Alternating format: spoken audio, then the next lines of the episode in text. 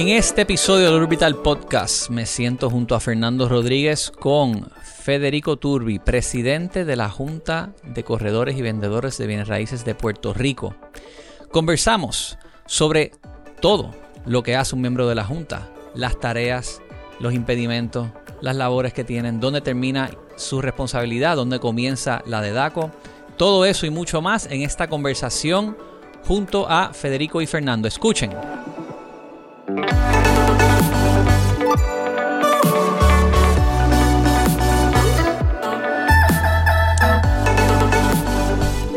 Nos encontramos en Webnético Studios en Guaynabo grabando este episodio del Orbital Podcast junto a Fernando Rodríguez. Saludos, buenas tardes.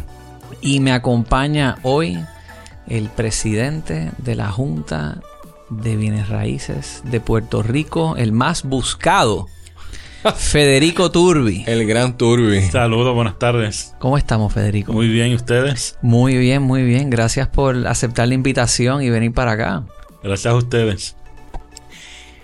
Todo el mundo en la industria habla sobre la Junta. La Junta siempre es el tema y, todos los que están cogiendo sus exámenes y a punto de graduarse también, todos los hablan y muchos se quejan y, quizás la gente no conoce eh, cuál es el trabajo de la Junta, dónde termina, dónde comienza lo que, lo que hace la Junta, qué tienen sobre el plato. Así que vamos a hablar un poquito sobre la Junta. ¿Qué tú crees? Claro que sí, claro que sí. La Junta en este momento está constituida por la señora Vanessa Rivera Flores, que es nuestra, nuestra vicepresidente. Eh, tenemos a nuestra eh, compañera Elna Ortiz, que es nuestra secretaria y al licenciado José Rubén Vélez, que es el, representante del interés público, y este servidor, que es el presidente de la Junta. Actualmente somos cuatro miembros, pero la Junta está constituida por cinco miembros. Hay una, una, una plaza que está vacante, que es la del representante del consumidor. Ok. ¿Y la Junta tiene empleados? No, la Junta no tiene empleado. Muy buena pregunta. La Junta no son, ningún miembro de Junta es empleado del Departamento de Estado. Quiere decir que no tenemos horario de entrada, no tenemos horario de salida, no tenemos un, celular oficial asignado, no tenemos un correo electrónico. Simple y llanamente es un trabajo voluntario que aceptamos con mucha responsabilidad pero es algo adicional a nuestra agenda que tenemos de negocios, a nuestra agenda personal y adicional a la agenda que todos los miembros eh, eh, realizamos para propósito de la Junta. Lo que sí son empleados del Departamento de Estado son los oficiales de Junta. Ahí está la diferencia. Oficiales, o sea, pero son personas empleados en el Departamento de Estado. De Estado. Que entonces sirven labores administrativas que apoyan las responsabilidades de la Junta. Es correcto. Somos 23 juntas adscritas al Departamento de Estado. Dentro de esas 23 estamos nosotros. ¿Qué ocurre? Que estos oficiales de juntas son los que reciben toda la información inicial de los candidatos, ya sea en su solicitud inicial para solicitar licencias o en su solicitud para renovar. Si tienen alguna consulta hacia la Junta, solicitan alguna audiencia hacia la Junta, es a través del Departamento de Estado. O sea que esos oficiales de Junta atienden las peticiones de renovación o de iniciación de esas 23 distintos colegios? Bueno, hay varios que pueden estar en varias juntas. En lo de nosotros, gracias a Dios, tenemos cinco oficiales asignados a nuestra junta. Que eso ha sido, originalmente teníamos uno, compañeros. Ahora tenemos cinco oficiales de juntas asignados. Hacen una, una labor extraordinaria. Titánica. Son muchas solicitudes, son muchos seguimientos que reciben estos oficiales de junta a diario. Se ha recomendado que la junta tenga un personal directo adscrito a ella que respondan a, o sea, que, que ayude a, manejar este, sí, todos estos trabajos. Se ha recomendado, lo que pasa es que volvemos, como es una junta adscrita al Departamento de Estado y la ley así lo dispone. De hecho, la ley estipula que somos, son cinco miembros y tenemos una vacante.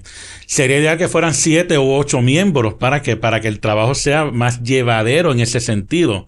Pero para eso tendríamos que entrar entonces en enmendar esa, esa, ese artículo o esa sesión de la ley 10. Ok. ¿Cuánto tiempo tiene la ley 10 ya? La ley 10 cumple el 10 de, de abril del 2024, 30 años. Wow, hay que, hay que celebrar. De 1994. De 1994, del 10 de abril de 1994. Sé que hay una recomendación para tomar en su momento esas enmiendas a la ley, a la ley 10.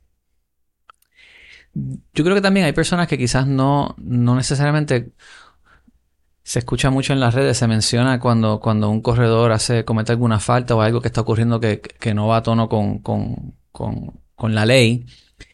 Y también hay, hay un principio y un fin en las labores de la Junta. Y luego empieza también DACO, tiene, tiene unas responsabilidades. Eh, ¿Hay dudas sobre dónde empieza y termina lo de la Junta y qué le corresponde a DACO? Eso para ustedes es, un, es, un, es un issue. Bueno, el ejemplo clásico es eh, cuando un corredor retiene un depósito indebidamente. La Junta no tiene jurisdicción para, para ordenar una devolución de un depósito. Eso le corresponde al DACO. ¿Y, a ustedes le llegan esas peticiones? Sí, lo que pasa es que nosotros, eh, nosotros como se somete la querella que tiene ese, ese consumidor. Y quiero, y quiero añadir algo que es, que es importante. La Junta lo que vela en la industria es por el bienestar del consumidor finalmente. Que el corredor o el vendedor o la empresa de bienes raíces a, eh, cumpla con las disposiciones de la ley 10, pero para cubrir los intereses del vendedor. Eso es bien importante. Cuando el DACO hace su determinación, por ejemplo, eh, le dice a fulano XY que tiene que devolver ese dinero, envía esa determinación al Departamento de Estado. Y el Departamento de Estado a su vez se lo hace llegar a la Junta.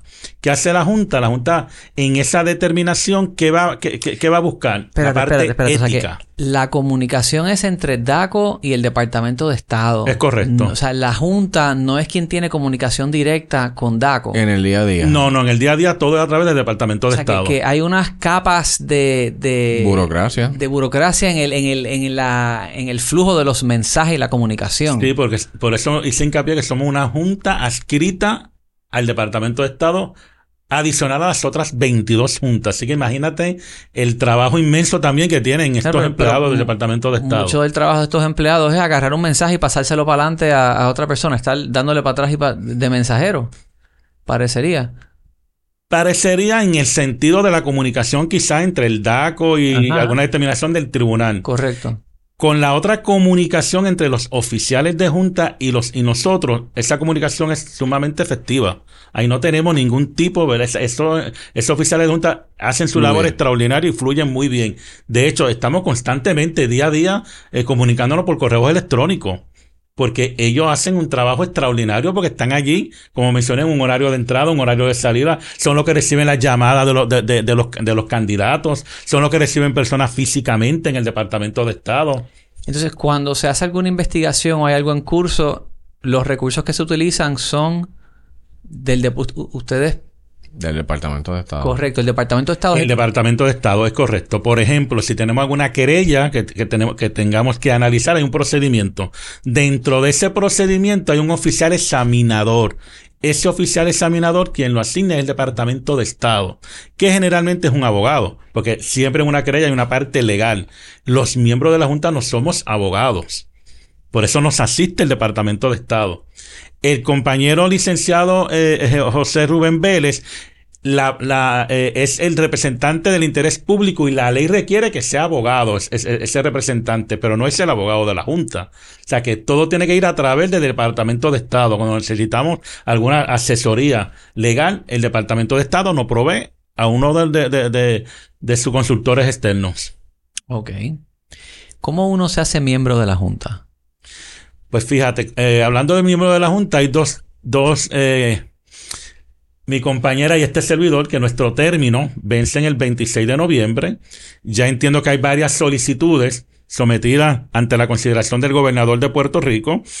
Se completa la solicitud. Ah, lo, nombra el gobernador. Lo nombra el gobernador. Sí, finalmente quien nombra a los miembros de Junta por un término de cuatro años es el gobernador de Puerto Rico. ¿Y usted lo nombró Ricky? Wanda? No, eh, Wanda, Wanda, Vázquez en, el, en el 2019. Una vez se somete esa solicitud de ese candidato a través del Departamento de Estado, ¿qué hace el Departamento de Estado? Verificar que se cumpla con esos requisitos, que sea una persona obviamente que, que tenga una buena reputación moral. En el caso de nosotros que tenga más de tres años de experiencia en, eh, como corredor de bienes raíces. O sea, la licencia debe tener más de tres años. Más de, tres años emitida. Okay. Emitida. En el caso de la señora Vanessa Rivera y este servidor, entramos los dos el mismo día, en el 2019, y por eso el término vence el mismo día, el 26 de noviembre. Así que básicamente estos requisitos el Departamento de, Estado verifica que, que el, candidato cumpla, pero lo refiere al área de nombramientos de Fortaleza. ¿Qué, ¿Qué, lo atrajo inicialmente a querer tirarse en este, en este gallinero? El deseo de, de, de aportar a la industria. ¿Y tenías idea del trabajo titánico que te esperaba? Para serte honesto, no. Para serte honesto, no. Esto es un trabajo que es voluntario.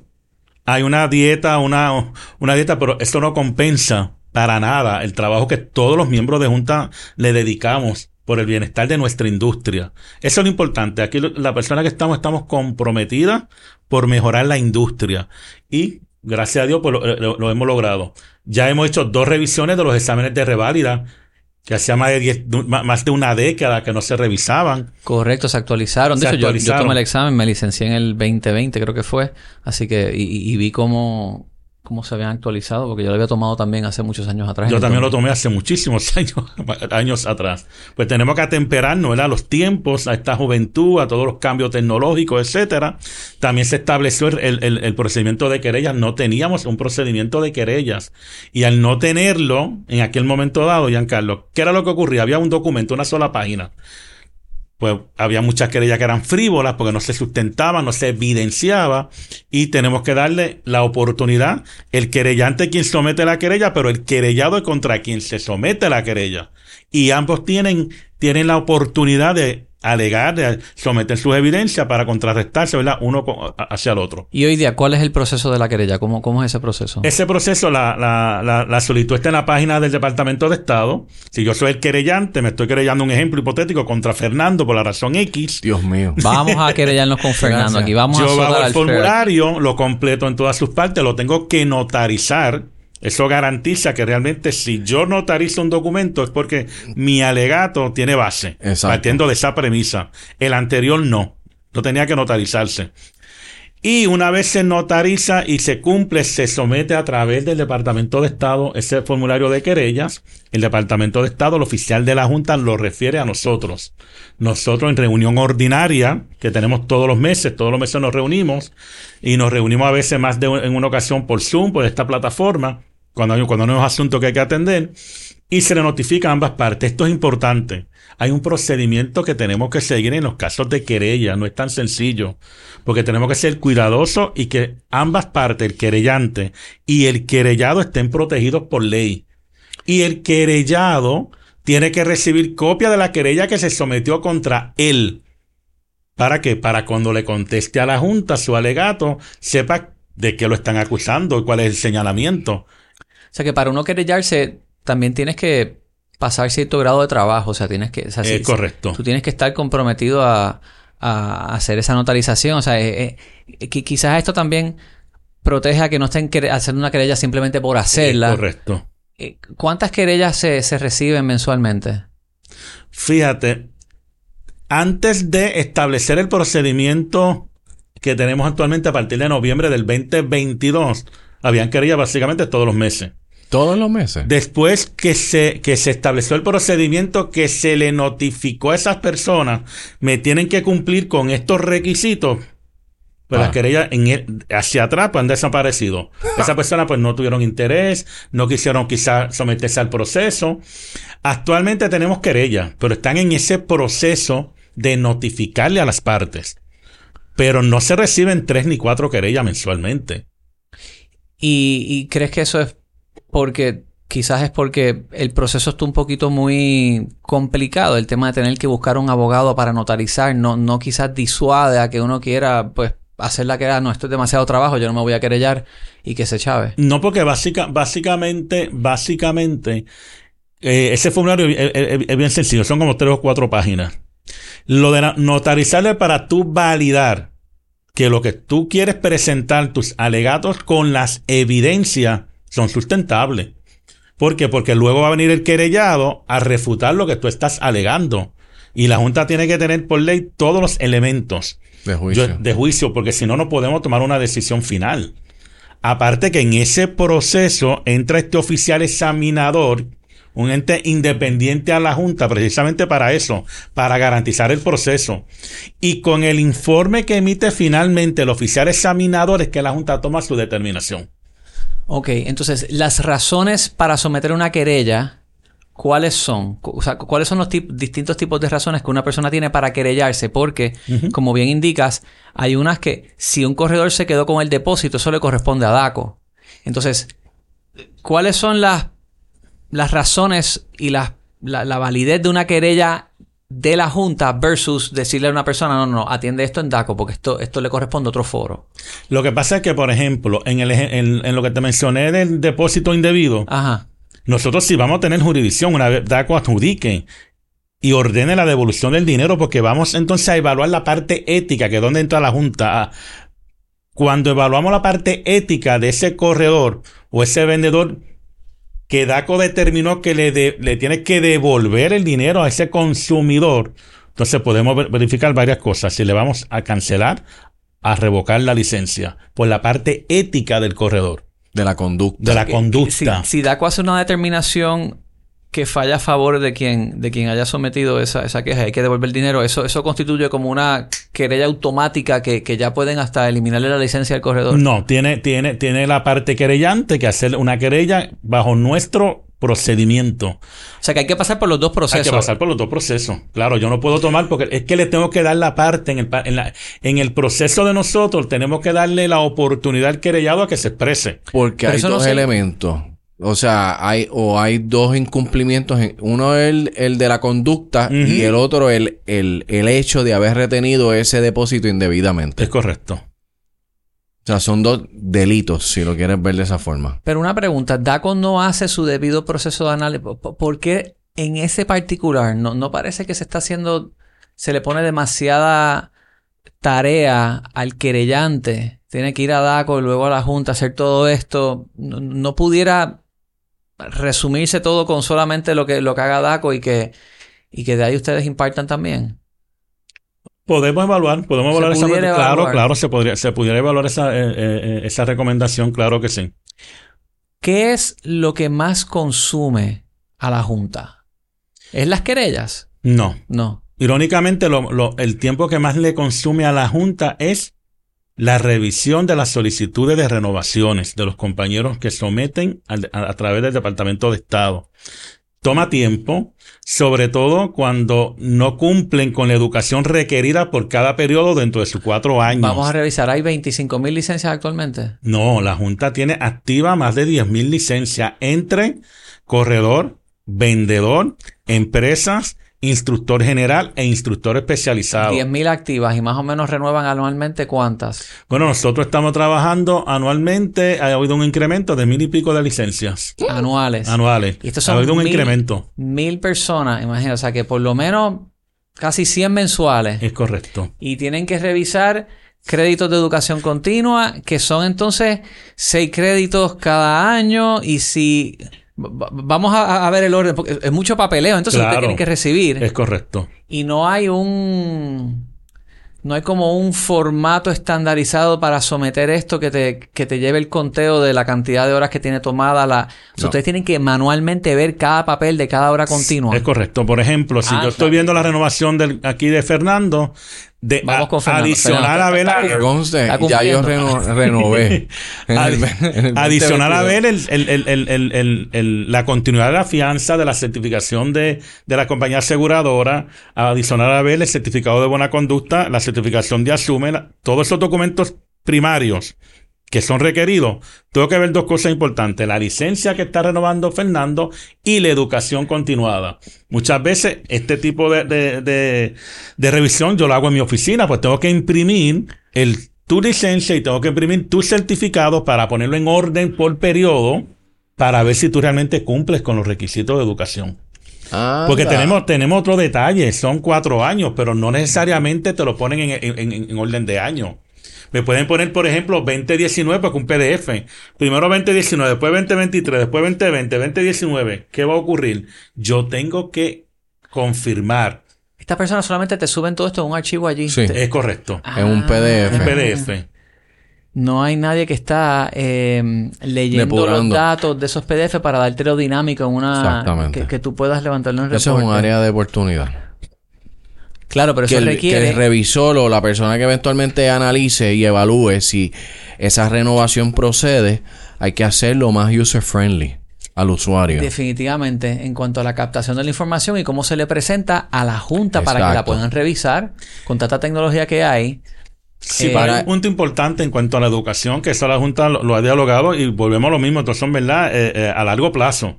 Por ejemplo, una, una, una solución para, la, para la, la- educación continuada es que los colegios acreditados sean los que informen la educación al Departamento de Estado.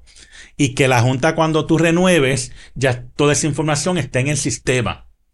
Eso, se, eh, eh, eh, eso es viable, pero claro, tú, tú que eres un experto en programación, habría que diseñar esa programación para que estos colegios acreditados por la Junta, cada vez que den un seminario, que estos candidatos lo tomen, lo suban a, a esa plataforma. Tiene que haber un, un lugar donde, un repositorio final Exacto. donde se guarda la información de, De todos los Turbi, sí, correcto. correcto. Federico Turbi. Número de licencia. Y por número de licencia está entrando todo lo que tú estés tomando, no importa por dónde lo estés haciendo, correcto. Esto requiere, eh, obviamente, me, me da Son miedo- proyectos a largo plazo. Me da miedo decirlo, claro, pero requiere un equipo. Tú, tú tienes una, un PRITS, ¿verdad? Una, la, la- la- la- el, el Innovation Technology Service. Oye, yo ayudé a, a crear esa, esa ley, esa estructura de gobierno de tecnología, pero necesita un tipo, un presupuesto para asignar un, un trabajo de diseño de servicio digital. Obviamente el miedo aquí es que se le asigne un presupuesto por parte de la legislatura y vengan a darle un contratito a un amigo del alma para que haga una trapo de aplicación que quizás no es lo más óptimo que uno quiere. Pero bien hecho y bien diseñado, aquí definitivamente hay una oportunidad de, de o sea, Federico, wow, 100 revisiones al mes y no me quiero imaginar No, y hacerlas manual. Sobre todo es eso, todos Manuel. esos archivos que están recibiendo, si ustedes se están volviendo locos con Y eso. eso que ahora somos cuatro miembros de junta. Nosotros duramos dos años que éramos tres miembros de junta. Entonces, ¿qué es lo que ocurre? ¿Qué es lo, qué es lo importante? Es, lo más que consume son las revisiones de las solicitudes. La Junta tiene otra, tiene otra responsabilidad. Exacto. Y entonces esto no consume tanto y tanto tiempo que no tenemos, Tiempo para lo demás. valga la redundancia, tiempo para lo demás, pues también tenemos nuestra agenda profesional que está cargada. Exacto. O sea que por eso llevamos el mensaje con la educación, con las renovaciones. Cuando sometan la solicitud de renovaciones, asegúrense que cumplen con los requisitos. Asegúrense que cumplen con la, con la renovación para que, con la educación, para que no dilaten, porque no es culpa del oficial de junta, no es culpa del miembro de junta, es culpa del candidato a no haber cumplido con unos requisitos. Fíjate, eso, ahí hay una, una buena oportunidad Claro. para... Y no, de- y no debería ser tan difícil. Es la realidad del caso. ¿Me estás tirando el reto a mí? Bueno. Siempre Una, puede. una Sí, contribución pero debo aclarar, debo aclarar que la Junta, ¿verdad? No- nosotros como Junta no entramos en ningún proceso, en, en- en- en- en ningún proceso de contratación de ninguna entidad. Sí, no, no. le- No, Eso es el claro, claro. Departamento de Yo lo Estado. que, lo que digo es que eh, uno pudiera, pudiera haber una solución abierta que, que a tu punto de que si las si los colegios acreditadores se juntan y crean ellos la manera de, de llevar el récord, ellos pudieran también simplemente ir almacenando la información de los créditos acumulados de todas las personas con el número de licencia. El Tienes ese, licencia. ese número único de identificador y ellos le mandan a ustedes ese acceso a ese dato. Eso sería lo ideal. Es que eso se. Ese, Ahí está la oportunidad, es con los colegios. Y no hay, y no hay mucho. Dueños de colegio que me escuchan, los Bueno, invito tengo- a conversar sobre tengo- esta posible solución. Yo tengo contacto con uno. Y yo con unos cuantos también. Oye, ese reto está interesante para el 2024. Ahí, ¿Verdad que sí? Quizás puede haber una aportación a... Vamos a ver si... Se lo, se, se lo agradecería a la industria. Ciertamente. Sobre todo la los Junta. miembros de la Los Junta. miembros de la los Junta, miembros claro de la sí. Junta. Los miembros Claro de la que sí. Junta. Pero para que vea la magnitud de- de- de- de- del análisis de las solicitudes y el tiempo que toma. Toma tiempo. Porque la realidad del caso es que, como yo lo veo, y me puedo equivocar, ustedes deberían estar para delinear la estrategia desde el punto de vista de enmendar la ley 10, a lo mejor los cursos que se van a requerir para las renovaciones, dar un lineamiento de qué se espera de ese aspirante nuevo y de ese corredor existente para que siga mejorando y aumente su productividad y nos enfoquemos en los aspectos éticos para que sea un profesional well-rounded. ¿Entiendes? Y, y, y ahora- hoy por hoy, por ese, por ese trabajo administrativo, no le está dando el tiempo suficiente para poder hacer eso. Eso es correcto. Una pregunta. La Junta sí tiene digo, o está dentro del Departamento de Estado. O sea, ustedes sí tienen un récord, una base de datos de todas las personas con su licencia activa y su número de licencia. Eso lo tienen. Eso lo tenemos y de hecho se está trabajando en un, en un informe que es, que es requerido por ley desde el 2018 para que esté disponible ese, ese, ese, esa, esa información actualizada al público en general. Se está trabajando con eso. Ah, de verdad. ¿Para Sí. cuándo va a estar eso? Eso entiendo que debe estar, no te me puedo comprometer. Antes de que sea- te vayas. Bueno, ojalá. Pudiera ser. pero, aún, pero aún así tenemos un enlace que puede verificar la, La licencia. La licencia si está activa, Sí. Pero este va a estar mucho más completo según lo, según requerido por ley. Más depurada. Más depurada. Y se está trabajando ya en eso. Ok. Claro, bajo la supervisión del Departamento de Estado, que es quien delega ese, tra- ese, ¿verdad? ese informe en, en, en, en el proveedor de servicio que ellos contratan. Pero se está trabajando en eso.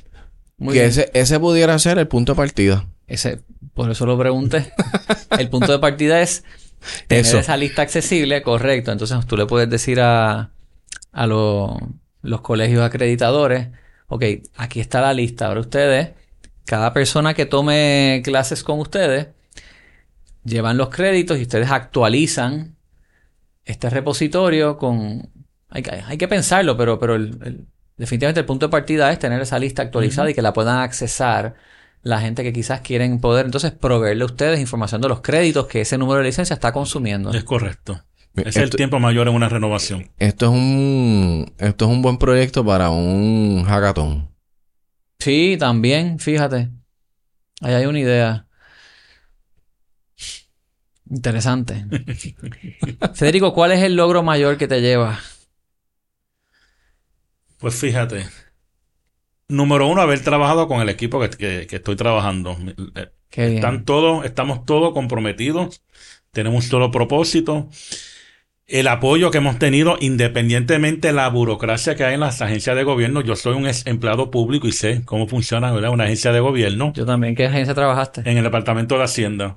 Y a veces uno como Ah, empleado, sí. uno se frustra, imagínate. Y yo sé muy bien que muchas de esas frustraciones que tienen ellos en algún momento dado, yo las yo la pasé y eso no ha mejorado mucho, déjame decirte. ¿De qué tiempo? te- ¿Cuándo usted estuvo en Hacienda? Hace como más de 15 años. Ok, ok. Oye, Hacienda es, es- puede ser intenso. Sí, bastante, bastante. Qué bien. Entonces, pues mira que eh, el- lo logro que hemos, que hemos logrado con el apoyo del Departamento de Estado, los cinco oficiales que tenemos de junta, la comunicación efectiva que hay entre nosotros, las dos revisiones de los exámenes. Muy Sí, bien. eso, Eh, eso eh, sí. Eso, eso ha sido, eso fue cuesta arriba, pero se logró gracias al equipo de la Junta, nosotros como, ¿verdad? Como compañeros, a la industria, a los colegios, a los instructores, los instructores aportaron y los colegios para, para esa revisión, a la empresa Test Innovation, porque tengo que decirlo, eh, nos ayudaron, nos orientaron, nos brindaron su apoyo, el Departamento de Estado. Eso fue un trabajo en conjunto, eh, eh, Giancarlo. Oye, tremendo, porque uno no escucha siempre ese tipo de, de dinamismo entre El servidores. formulario de querellas también fue en coordinación, no solamente la Junta, con el Departamento de Estado, con los asesores eh, externos del Departamento de Estado. Eso fue un batallón.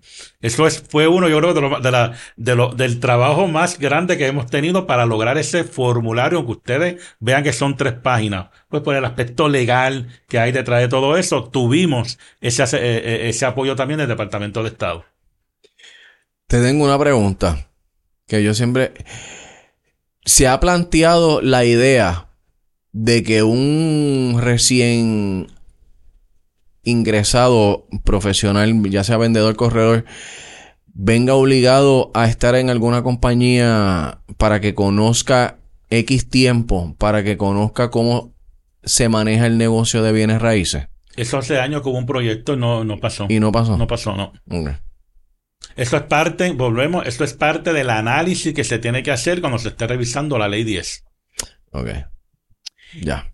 Sí, eso va por línea de en Estados Unidos hay una diferencia entre un broker y un agent. Sí, exacto. Y en Correcto. Puerto Rico no. No. Cualquiera puede simplemente Un broker. e- ejercer y no necesariamente tienes el, el conocimiento, ¿verdad? La, la, la calle, la, la experiencia que amerita. Y muchas veces eso pues, pues daña la reputación quizás de la gente profesional responsable que sí saben servir y agregarle valor al trabajo que, que representa la industria y muchos no.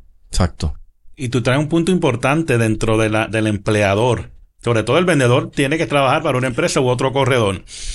Pero el empleador es el responsable del control, la dirección y supervisión de ese, ya sea el corredor o el vendedor. En los casos de querellas, en los casos de querellas, donde hay un vendedor o un corredor que trabaja para, para otro, para un empleador, todos, todos son citados. ¿Por qué? Porque si yo trabajo para la compañía X y a mí me hacen una querella en, en, la junta, por ejemplo, pues la junta va a citarme a mí y a mi ah, empleador. Porque hay una supervisión que tiene que tener ese, ese empleador conmigo. Eso es importante. Así que gracias por tú traer eso a colación, Fernando. Sí, porque la gente sale a la calle, tienes una licencia y se creen en dueño del mundo. Y lamentablemente es así. O por lo menos es lo que he visto pero realmente hay que conocer detalles, tanto legales, operacionales del proceso de la industria de bienes raíces, que es recomendable que un corredor que esté comenzando en el negocio se dé la oportunidad de que alguien le muestre el camino. desconozco en aquel momento dado por qué no, no, ¿verdad? No, se pasó. aprobó, no pasó. Yo desconozco. Pero yo entiendo que sí, que debería en, en, en, alguna fase esa, ese, esa persona que entra nuevo o nueva a nuestra industria tenga una, una, guía, un apoyo. Y eso sería parte. No quizás, no estoy hablando de cuánto tiempo, pero quizás inicialmente un periodo X. X, un periodo X. No, no, no me quiero encasillar con años ni años. Pero sí, eso sería una, una excelente idea. Fíjate, futuros servidores de la Junta que quizás escuchen, porque sabrá Dios a quienes nombren, pero hay una lista aquí, hay, aquí se ha trazado quizás una agenda con tres recomendaciones principales. Exacto. Número uno, esta revisión. Definitivamente que, que, quizás trabajen debajo de una empresa o algún agente para que tengamos ese modelo como es en Estados Unidos y, y se desarrolle cada profesional por lo menos dos años en lo que toma la experiencia. Otro punto importante que, discutimos es el tema de las renovaciones. Vamos a automatizar eso y mejorar ese proceso. Y el tercero es la ley 10, que cumple 30 años y no se ha revisado. Yo creo que esos son quizás los tres próximos pasos de la Junta. Es importante eh, con relación a la ley 10 que tiene, tienen que incluirse varios sectores en la industria, sobre todo las asociaciones, los BOAR, etcétera, porque la Junta sola no puede propiciar la enmienda a la ley 10 por la burocracia, precisamente por el tiempo que no tenemos o que no tiene la Junta.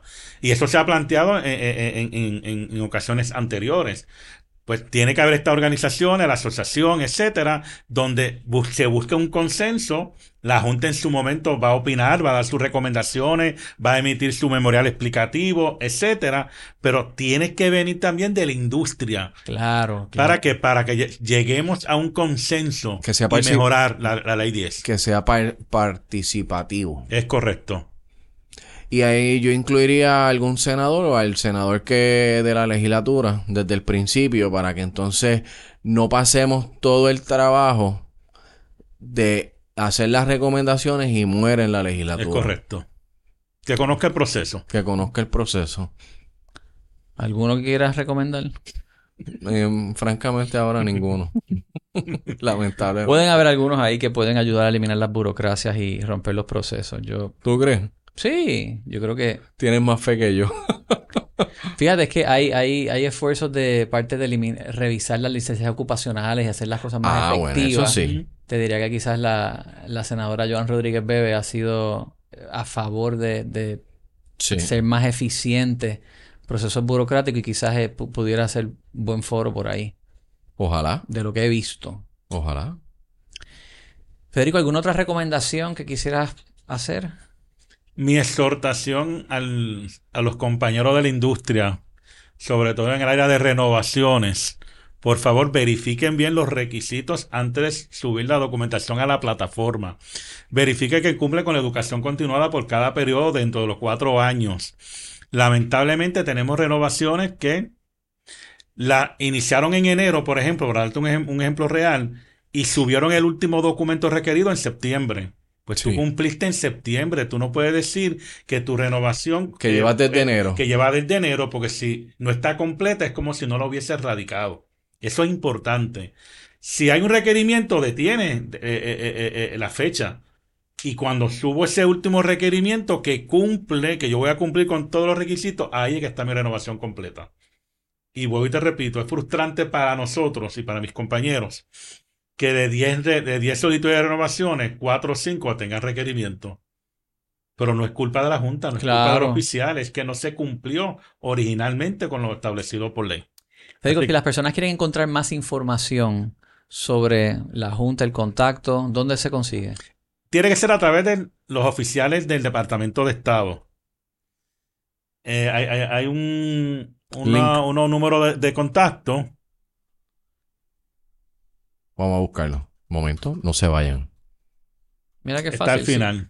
Si, uno busca en Google Junta de Bienes Raíces de Puerto Rico, es Son el, cinco oficiales. es el primer resultado. Corredores, vendedores y empresas de bienes raíces. Aquí está todo. Déjame buscarte aquí. Pueden ir a estado.pr.gov, juntas, examinadoras, corredores, vendedores y empresas.